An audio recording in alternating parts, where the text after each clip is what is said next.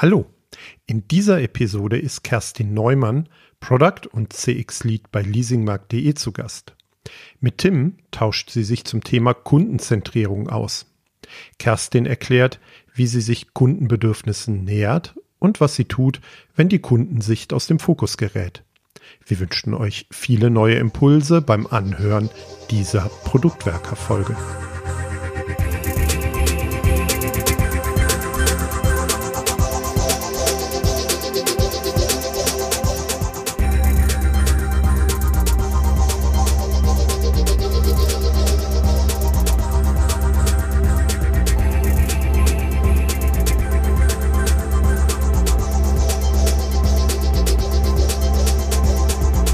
Neue Folge beim Produktwerker Podcast und heute wollen wir uns dem Thema Kundenzentrierung nähern. Und dazu habe ich einen ganz spannenden Gast hier bei mir im agilen Bütchen. Herzlich willkommen, Kerstin Neumann. Wer ist Kerstin? Kerstin verantwortet das Produktmanagement bei leasingmarkt.de.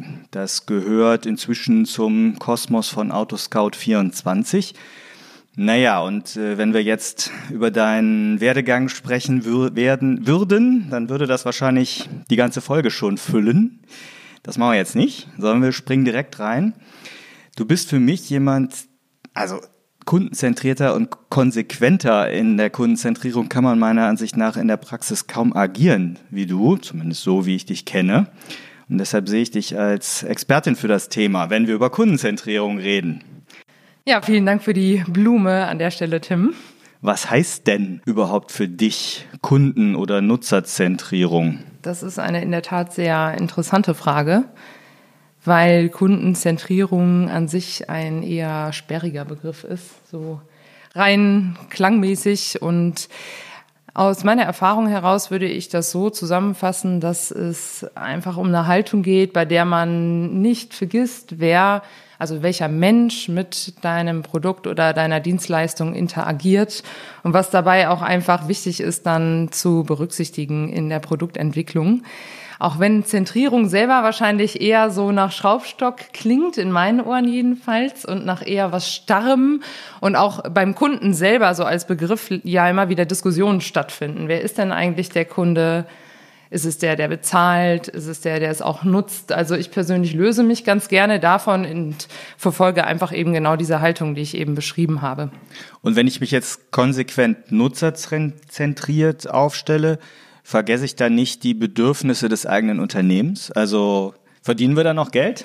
Ja, das ist auch ein sehr schöner, ja, ein sehr schöner Gedanke dazu, der natürlich einfließen muss. Also Kundenzentrierung bedeutet nicht, sich ausschließlich auf die Kundenwünsche zu stürzen und die nacheinander umzusetzen, um sie zu realisieren, sondern natürlich in Einklang zu bringen mit den eigenen Geschäftszielen. Und das ist eigentlich was sehr Schönes, was dann passiert, weil wenn man an dem Punkt ist, neue Erkenntnisse zu gewinnen und auch damit ja Aha-Erlebnisse einhergehen, denn man lernt meistens ja was über seine Kunden, dann kann man dieses Moment nehmen und das also reflektieren und, und sich auch irgendwie ein bisschen kreativ überlegen, spielt das jetzt irgendwo rein in ein Ziel, was wir verfolgen oder eröffnet uns das eine neue Möglichkeit, aber es ist eigentlich eben eine sehr spannende Reise, da diese Brücke zu schlagen und die kann man auch gut schlagen mit anderen Teilnehmern, um dann Gespräche zu führen.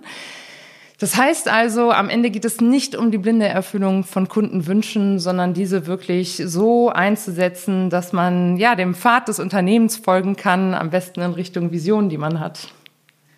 Sehr gut. Das heißt, Jetzt sind wir ja noch so ein bisschen auf der Ebene der Schlagwörter unterwegs. Also Customer Centricity hört man ja, ist ja wahrscheinlich auch nichts anderes als Kundenzentrierung.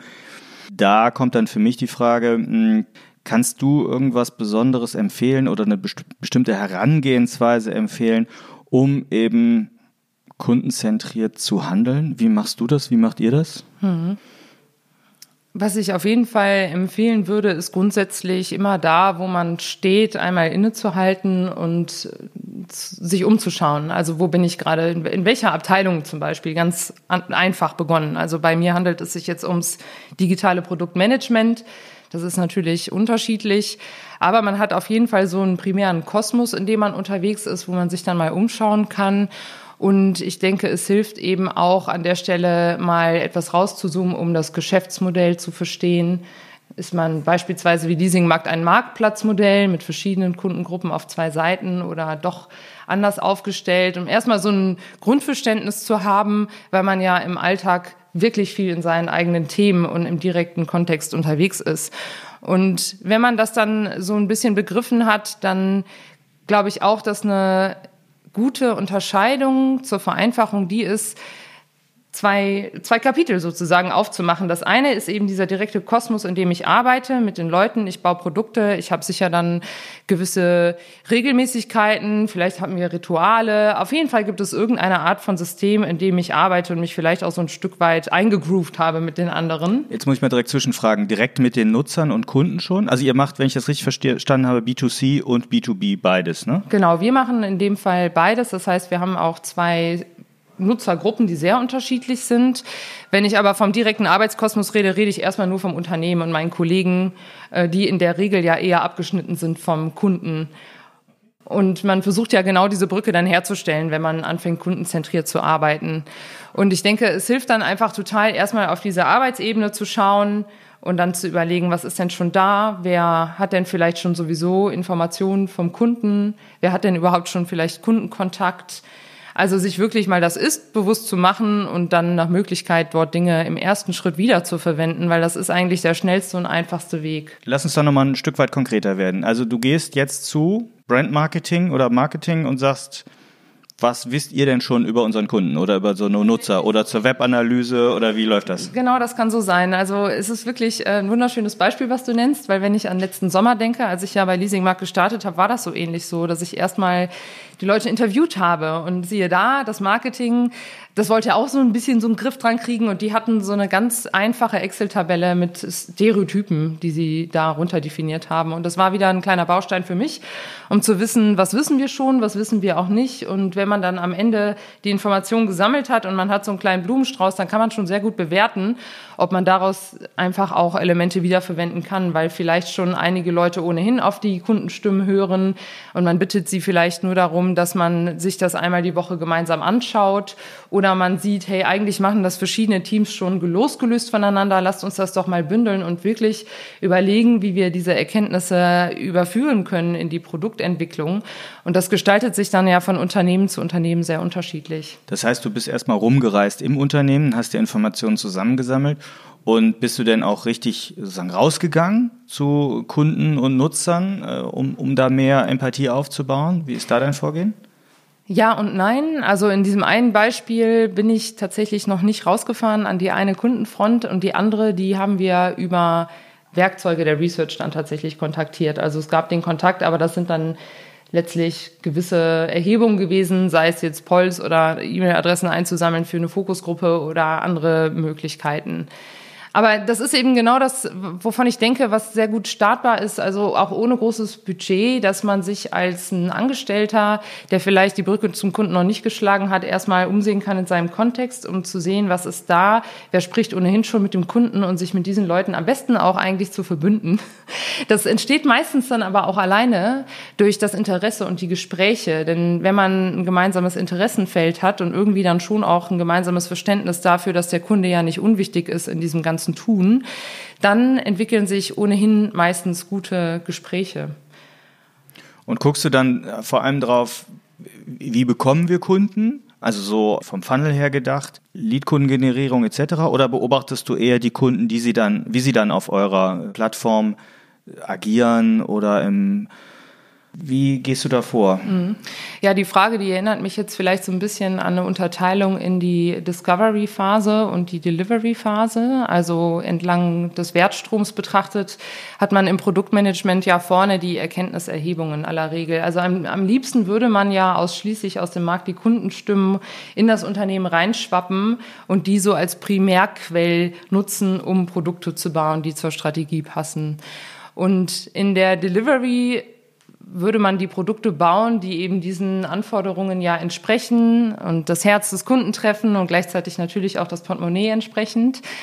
Und auch hier gibt es natürlich diese Research. Also wenn du gerade fragst, analysiere ich den Funnel, dann ist das ja eher so eine Conversion Rate Optimierung vielleicht als so eine neue Erkenntnisgenerierung für neue Produkte. Das machen wir beispielsweise jetzt gerade noch nicht, weil wir äh, viele Produkte haben, die wir bauen und tatsächlich einfach ausrollen können. Ne? Also da gibt's halt schon äh, eine niedrige Unsicherheit, welche Konzepte funktionieren oder nicht. Viel kann man bei uns noch heuristisch betrachten und wir sind noch gar nicht so in der Phase einer Funnel-Optimierung, sondern bauen eher Neues. Und deswegen ist auch diese Discovery-Phase vorne, um überhaupt mal zu verstehen, wie sollten wir denn grundsätzlich vielleicht einen ganzen Bereich ausbauen, was würde denn die User triggern, ein größeres Thema als eine reine Funnel-Optimierung.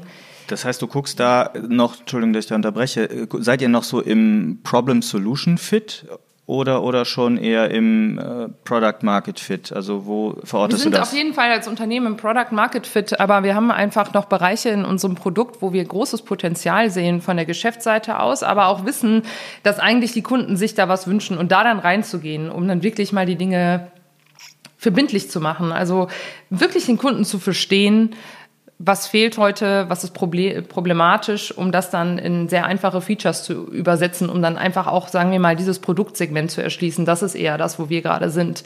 Und diese Funnel-Optimierung, die Conversion Rate-Optimierung sehe ich auch.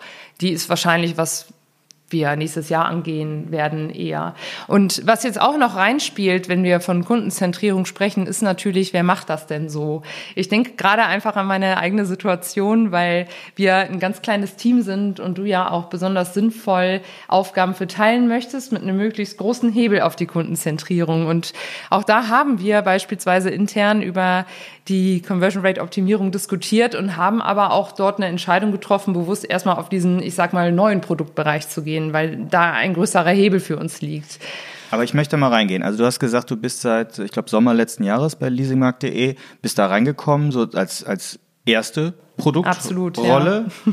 und hast es ja aber offensichtlich geschafft, dein Umfeld davon zu überzeugen, dass da mehr gemacht werden muss im Product-Bereich und baust das ja seitdem da auch auf. So ist es. Ja. Wie, wie, auch immer das am Ende ja. heißen mag, was du tust, aber irgendwas mit Produkt. genau. Wie hast du denn, also du hast gesagt, du bist da reingegangen, hast dir erstmal die verschiedenen Kunden- und Nutzergruppen oder Informationen darüber eingeholt. Wie hast du denn so dein Umfeld auch überzeugt, dass das, wovon du gerade sprichst, äh, Discovery, Learnings, ähm, ja. Kunden verstehen, dass das so wichtig ist? Ja. Auf verschiedenen Ebenen eigentlich. Also man muss dazu sagen, dass in der DNA unserer Kollegen schon ein gewisses Grundverständnis für die Kunden da ist. Das ist sehr vorteilhaft und man kann sich da so ein bisschen andocken, um das dann zu professionalisieren und auch herauszuschnitzen, um das zu so einem wirklich echten Bestandteil des Alltags zu machen.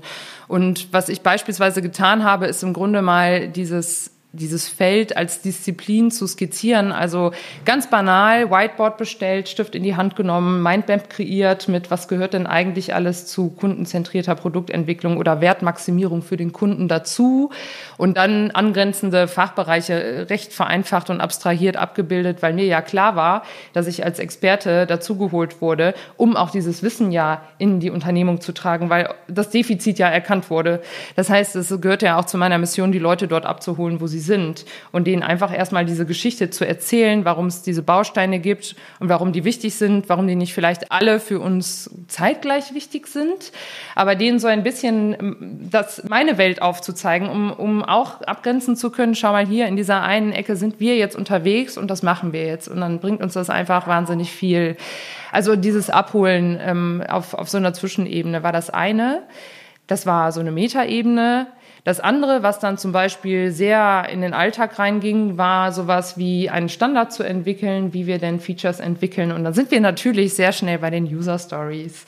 Und ah. natürlich da eine Form aufzubauen, die also erstmal vielleicht konsistenter, aber auch eben kundenzentrierter die Informationen betrachtet und auch denjenigen, der damit arbeitet, natürlich in einer gewissen Form nötigt, in diese Schuhe der Kunden zu steigen, soweit das halt möglich ist. Und tatsächlich das dann einfach als reine Wissensvermittlung intern auszuüben. Wie sieht denn das konkret aus? Also kundenzentrierte User Stories hast du jetzt rausgehauen. Ja, ja. Dann mal äh, Butter bei die Fische. Wie sieht das aus? Was macht ihr? Also, nutzt ihr, also Dominik kommt ja meistens mit dem Vorschlag bei uns, Personas in die User Stories reinzufummeln? Ja, wir sind dabei, wir sind dabei. Also noch einen Schritt zurück für uns. Ist es so, dass ich mir angesehen habe, wie, wie, wie wurden die Features entwickelt, um einfach mal zu verstehen, wo ist der Absprungpunkt und dann entsprechend in unserem Falle auch mit Atlassian, also Jira, eine Form aufzubauen, die die Punkte äh, guten Produktmanagements berücksichtigt. Das heißt jetzt ganz konkret, äh, dass wir da sehr konsequent von einem Problem Statement ausgehen, was aus Kundensicht beschrieben wird.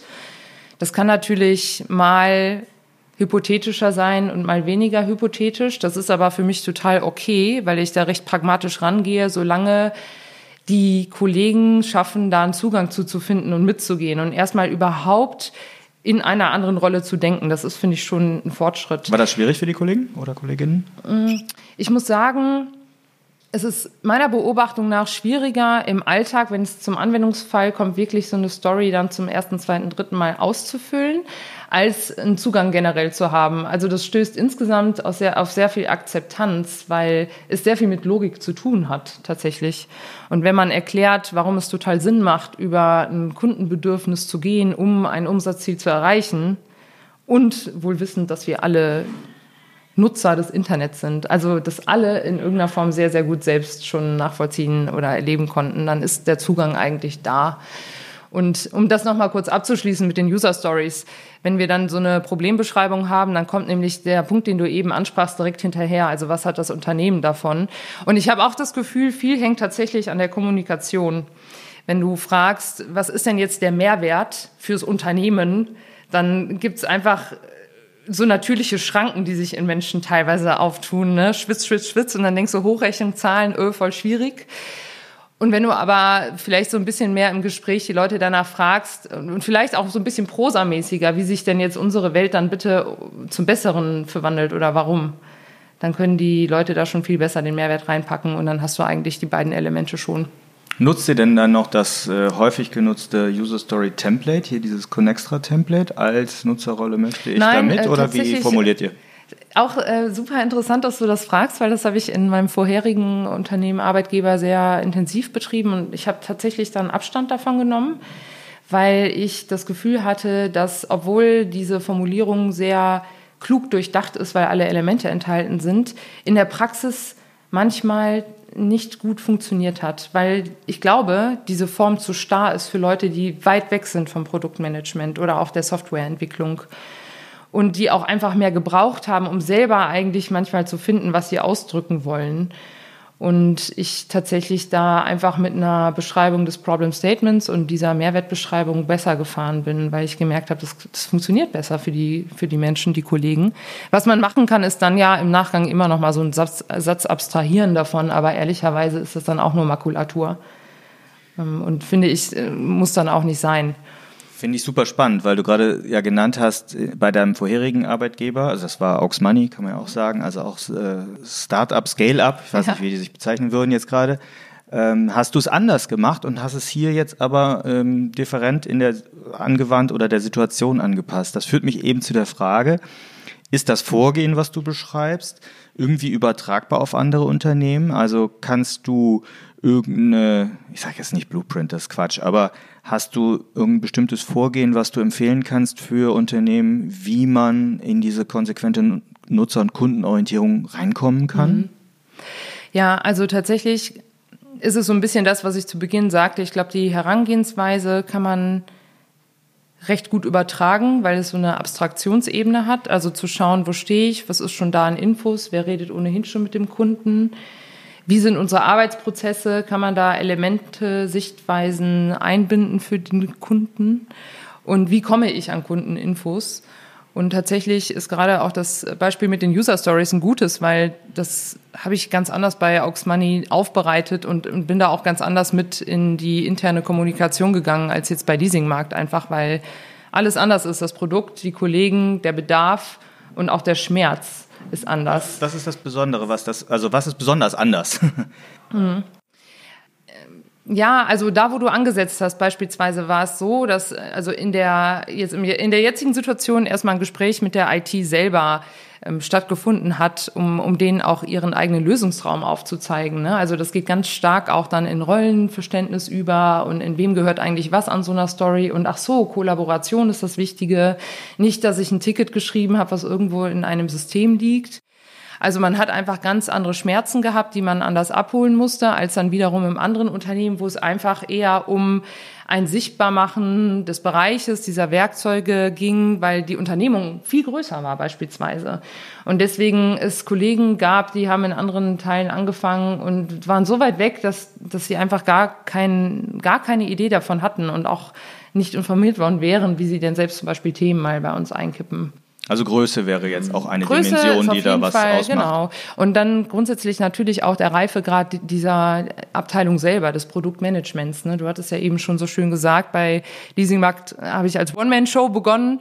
Da habe ich halt wirklich den originären Aufschlag auch machen können mit der grünen Wiese und bei einer anderen Unternehmung ist vielleicht aber schon viel vorhanden und da geht es eher darum, das dann jetzt in die Bahn zu bringen oder nochmal glatt zu ziehen. Das ist ein komplett anderer Ansatz. Nichtsdestotrotz bleibt, man kann immer drauf schauen, was ist halt da und, und welcher, ja, an welchem Teil dieser Wertschöpfung bin ich und welche Aufgaben folgen so immer wieder normalerweise in einem eingespielten Prozess und wo können da Menschen miteinander reden, um den Kunden besser zu verstehen und wo kann man da Werkzeuge etablieren. Wenn du so sprichst, merke ich, dass du so total brennst für, für dieses Thema, ne? für die Nutzersicht, für den Kunden, für diese sehr produktmanagement-orientierten Themen. Wie bist du da hingekommen? Also was, was hast du gemacht? Muss, kann man das studieren? Kann man das lernen? Kann man das? Äh, da müssen wir mal kurz reingucken, jetzt ohne die ganze Vita von dir äh, auszuklappen. Aber was glaubst du hat dich dazu geführt, so mit so zu ticken oder ständig diese Kundenbrille aufzuhaben? Ja, also ich habe gerade ein großes Smile im Gesicht wegen der Frage. Ich äh, glaube, das ist wirklich eine sehr schöne Frage auch, weil ähm, das tatsächlich bei mir sehr früh angefangen hat. Mm, dadurch vielleicht auch, dass ich so ein Internetkind bin und ich war auch davon immer schon fasziniert. Ich hatte tatsächlich auch das Glück, sehr früh in unserem Haushalt einen Computer so richtig mit Tower und so zu haben, auch Internetanschluss, den ich dann auch nutzen durfte. Und das war irgendwie schon faszinierend. Und damals habe ich schon gemerkt, boah, das stellt die Kommunikationslogik oder Regeln total auf den Kopf auf einmal, wenn man so chattet oder sowas. Und deswegen habe ich mich damit immer so ein bisschen passiv befasst. Und als ich dann junger Jugendlicher war, würde ich sagen, hat mich die Neugier getrieben. Dann war der Klassiker, so nach Praktika zu suchen, wenn man frei hat und sich so ein bisschen vorzurobben. Und dann konnte man relativ gut auch schon Dinge vor allem ausschließen für sich und hat so ein bisschen runtergestrippt, was, was interessant ist. Und dann war, glaube ich, mein Schlüsselmoment damals ein Praktikum in Berlin beim guten alten StudiVZ. Das ist echt lang Studi her. StudiVZ, okay, genau. Ich wollte gerade sagen, äh, wann war das denn nochmal? Ja, das war das vor Facebook. Ich glaube, das ne? war, wann war das denn? 2007 war das. Okay. Super coole Zeit und da war ich dann eben auch ähm, dort unterwegs und es hat sehr viel Spaß gemacht und mein Schlüsselmoment war so, vor dem Bildschirm zu sitzen und zu merken, hinter dem Bildschirm im weitesten Sinne, also im Internet auf der anderen Seite, waren unglaublich viele Nutzer und das Wachstum jeden Tag war brutal und dann haben viele Leute so als Team quasi wie hinter einem Vorhang im Theater die Fäden gezogen und, und Produkte entwickelt oder, oder sich abgestimmt, um irgendwie nach außen hin den Nutzern was zu bieten. Und gleichzeitig konnte man das ja tracken oder validieren. Und dann hatte ich persönlich schon direkt diesen Blumenstrauß von diesen vielen Disziplinen vor Augen geführt. Also sei es Technologie, Psychologie und relativ reaktives Verhalten von Nutzen, verschiedene Menschen, die das benutzen, verschiedene kluge Spezialisten, mit denen man selber zusammenarbeitet. Und also das ist für mich das Ding. Ne? Da dachte ich, wow, also von dieser Achterbahn will ich erstmal nicht mehr runtersteigen und das ist es einfach. Und ne? was hast du dann gelernt oder, oder äh, welche ja, Richtung hast du dann eingeschlagen? Ist natürlich jetzt großes Glück. Dadurch, dass ich wusste, was ich so suche, konnte ich mir dann auch raussuchen, was mehr oder weniger dazu passt. Nennt sich zwar nicht Produktmanagement, ist aber, denke ich, inhaltlich wahnsinnig stark dran. Und in meinem Fall ist das Kommunikations- und Multimedia-Management in Düsseldorf gewesen und im Anschluss dann noch Electronic Business and Strategy in Liverpool. Und dadurch auch irgendwie eine ganz gute Kombination zwischen Konzeption und Technik und Psychologie und Zahlen. Sehr interdisziplinär. Sehr, sehr spannend. Vielleicht müssen wir doch noch mal eine Folge dazu machen. Du bist dann eingestiegen in verschiedenen Plattformunternehmen, wenn ich das richtig weiß. Ja, nicht direkt als Product Leader, sondern da gab es ja eine Entwicklung dahin, auch zu dem, was du jetzt machst, machen darfst, ne, bei leasingmarkt.de den ganzen Kram da hochzuziehen mit äh, oder da aufzubauen. wie hast du es denn aus, was glaubst du, wie, wie hast du es geschafft? Warum hast du es geschafft, so in diese verantwortungsvollen Positionen reinzukommen? Bei, bei Oxmoney war das ja, glaube ich, am Ende auch nicht ganz anders. Hm.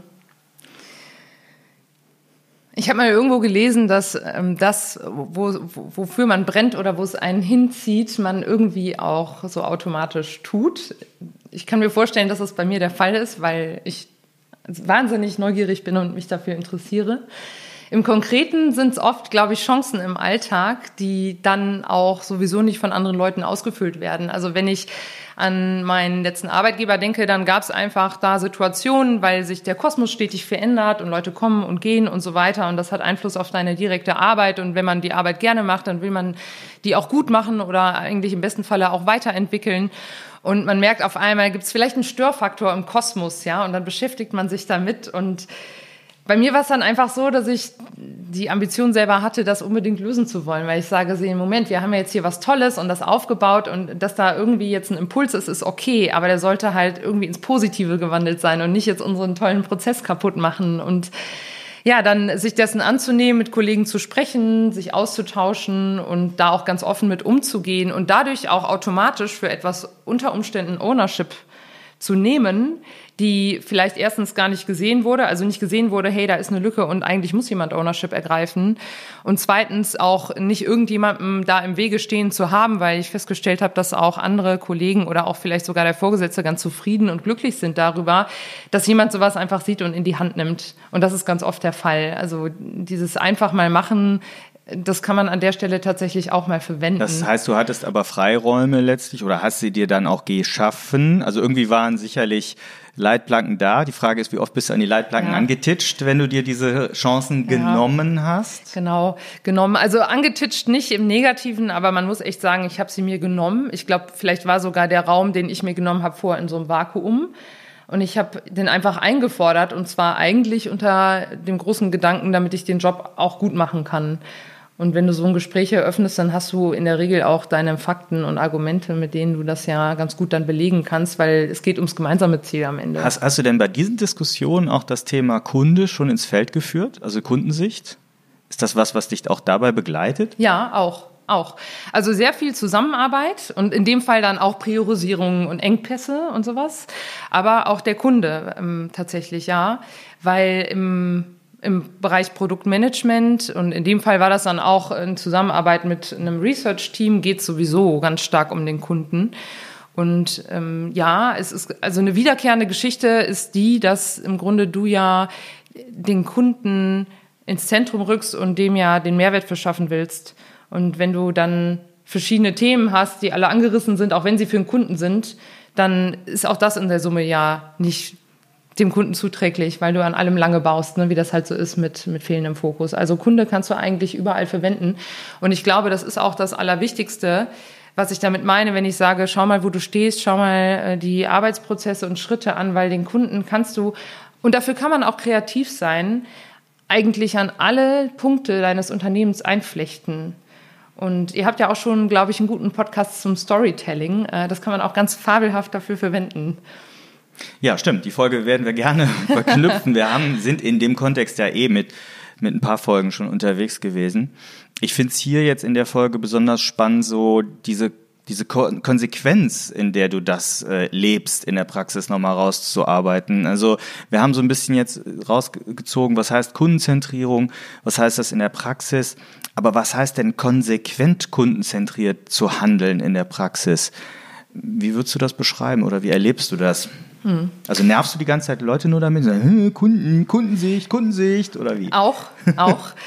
ähm, tatsächlich auch das. Also Durchhaltevermögen ist unabdingbar aus, aus meiner Sicht, weil einfach und allein, weil wir alle geflutet sind jeden Tag und natürlich braucht es ein paar Wiederholungen, bis das dann sich ein bisschen manifestiert.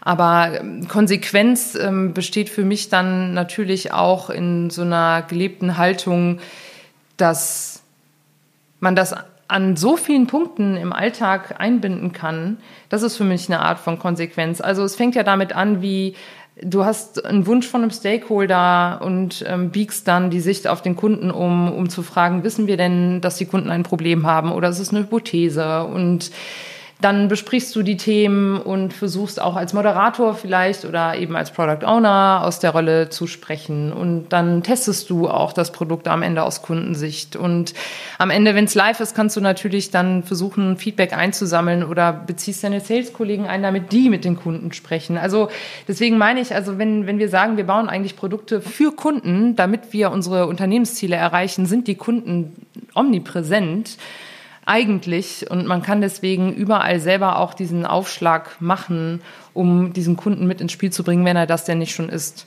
Ja, und wie ich gerade sagte, also die gewisse Penetranz äh, in, in einer verdaulichen Form ist auf jeden Fall auch ein gutes Mittel. Und ich habe auch die Erfahrung gemacht, genau das, was du gerade tust, nämlich so so äh, latent lächeln, ne, ist auch das, was denn bei den Kollegen passiert, weil die wissen dann manchmal schon, ja, hat's ja recht, aber irgendwie, ist, ja, kennen wir ja schon Kerstin halt, ne, die kommt wieder mit dem Kunden an. Und das ist eigentlich ganz gut so von der Stimmung her, das fruchtet dann meistens. Ertappt. Ja, ich, ich hatte gerade im Kopf die Frage, wie kommst du, oder erstens sehr ernsthaft, äh, wie merkst du oder wie ist dein Gefühl, wenn du spürst, wir verlieren gerade die Kundensicht aus dem Auge. Also wir sind jetzt, mhm. keine Ahnung, irgendwie in tollen Lösungsdiskussionen mhm. drin, die ja auch mal ja. wichtig sind. So wie ich dich kenne, glaube ich nicht, dass du dann immer die Keule raushaust, sondern ich glaube, dass du auch auf sehr leisen Pfoten und sehr charmant geschickten Pfoten daherkommen kannst. Also Pfoten ist jetzt blöd, aber also wie, wie jetzt so ein bisschen Richtung Tipps für, für die Zuhörerinnen und mhm. Zuhörer auch, wenn jemand merkt, ich sitze hier und es wird nur im Lösungsraum diskutiert, ja. hast du so mhm. Triggersätze, Worte oder die Magie? Ja, ähm, ich glaube, in meinem Kopf gibt es so wahrscheinlich zwei, drei Typen, ne, die man mal kurz gegenhalten muss, um zu entscheiden, wie man da reingeht. Und es kommt natürlich darauf an, ob das eine Diskussion ist, die ganz frisch ist und es eher um so eine Art Idee gibt und jemand möchte eigentlich nur als Stakeholder seinen Wunsch äußern, dann ist es vielleicht auch eher so ein, so ein bisschen wie würde man sagen, educaten, um den an die Hand zu nehmen, zu sagen, okay, verstanden, lass uns doch nochmal einen Schritt zurückgehen. Also es gibt ja bei uns diese Kunden und den dort dann eigentlich mit ins Gespräch zu kriegen, weil manchmal sind diese Informationen sogar da, nur fehlt noch dieser erste Schritt des Gespräches. Ne? Und das ist dann irgendwie sehr einfach und fühlt sich auch gut an. Und dann gibt's Diskussionen, die dann vielleicht auch sehr businessgetrieben sind, weil es um Zahlen geht wo das äh, vergessen wurde. Aber wenn zum Beispiel schon bekannt ist, dass für unsere Disziplin einfach dieses Vorgehen ein Rezept ist und das auch echt nicht diskutabel ist, dann wissen ja auch die Kollegen meist von mir, dass ich da reingerätsche und sage, lasst uns nochmal den Schritt zurückgehen. Wir müssen erst klarkriegen, ob wir überhaupt wissen, dass ein Problem da ist oder oder halt nicht, weil auch das ist für uns dann ein Arbeitsschritt. Ne? Es ist ja in Ordnung, mit Hypothesen zu arbeiten, aber validieren sollten wir die dann schon vorher, weil Ihr wisst ja, dass wir Großartiges im Backlog liegen haben und wir wollen ja das Beste für die Unternehmung erreichen. Und dann mache ich damit eigentlich wieder diesen, diesen großen Bogen auf, aber der funktioniert halt wunderbar, weil das ist ja am Ende die Geschichte.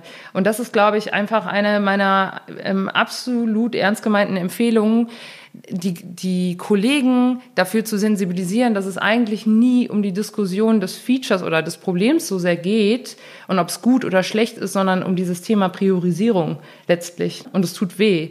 Aber ähm, wenn du da konsequent in die Gespräche mitgehst, dann wird das verstanden und dann entsteht eigentlich auch ein sehr schönes Wir-Gefühl, so über Grenzen hinweg, über diese Abteilungsgrenzen hinweg. Und das ist auf jeden Fall einer der wichtigsten Punkte. Und interessanterweise rutscht sowas immer wieder ab. Also auch wenn ich da jede Woche von spreche, merke ich auch jetzt beispielsweise nach einer Homeoffice-Phase hat sich das wieder geändert. Dann reden wir viel mehr wieder mit Euphorie über Lösungen und tolle Features oder auch tolle Produktprobleme. Und in meinem Kopf habe ich dann eben natürlich irgendwie die Strategie und weiß alles klar, da liegen halt fünf super tolle Bausteine, aber wir wissen, zwei können wir machen. Und äh, wir sind schon wieder so ein bisschen weiter weg von der Prio-Frage, weil wir jetzt so in dem, was vielleicht auch einfach für uns schön ist und emotional so ein bisschen von neuen Produkten zu träumen unterwegs sind. Und wie gesagt, da also zurückzurudern, das gehört einfach auch zu unserer Expertise dazu. Und zwar bitte mit den Kollegen an der Hand. Ne? Sehr schön. Kerstin, wir haben einen schönen Ritt durch das Thema gerade gemacht. Äh, zum Abschluss frage ich immer ganz gerne so nach einem finalen Tipp oder gerade wenn, wenn jetzt Product Owner äh, hier zuhören, die das Thema Kundenzentrierung noch nicht so sehr im Unternehmen spüren und sich selber vielleicht auch noch nicht so sehr damit beschäftigt haben. Hast du irgendeine Empfehlung, wie man sich so als erstes daran nähern kann? Ja, ich würde mir angucken, ob es im Moment schon Schmerzpunkte gibt, weil Kunden extrem unzufrieden sind oder weil jemand vielleicht einfordert, kundenzentriert zu sein oder wenn man selber für sich sagt, hey, das ist jetzt einfach so das nächste Reifelevel, was wir erreichen müssen. Und das Gute ist tatsächlich, ehrlicherweise, dass man relativ gut viel nachlesen kann auch. Also in erster Linie muss man einmal durchatmen, wenn man sowas liest wie Kundenzentrierung, Customer Centricity, Customer Experience Management. Es gibt wahnsinnig viel. Nur ähm, letztlich ähm, kann man ganz viel darauf zurückführen, ob die Menschen, die an der Arbeit beteiligt sind, über den Kunden sprechen und das fördern.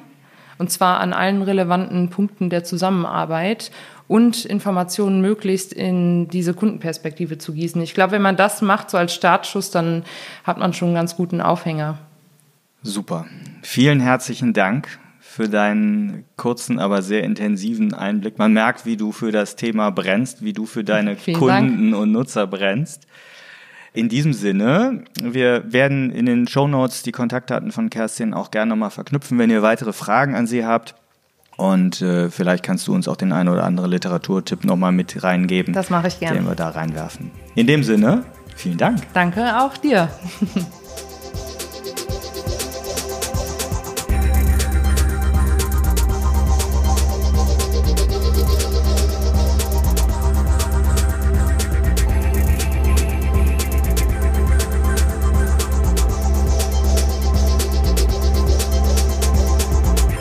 weitere Informationen rund um Veröffentlichungen und Events der Produktwerker folgt uns auf Twitter oder besucht unsere Website unter produktwerker.de.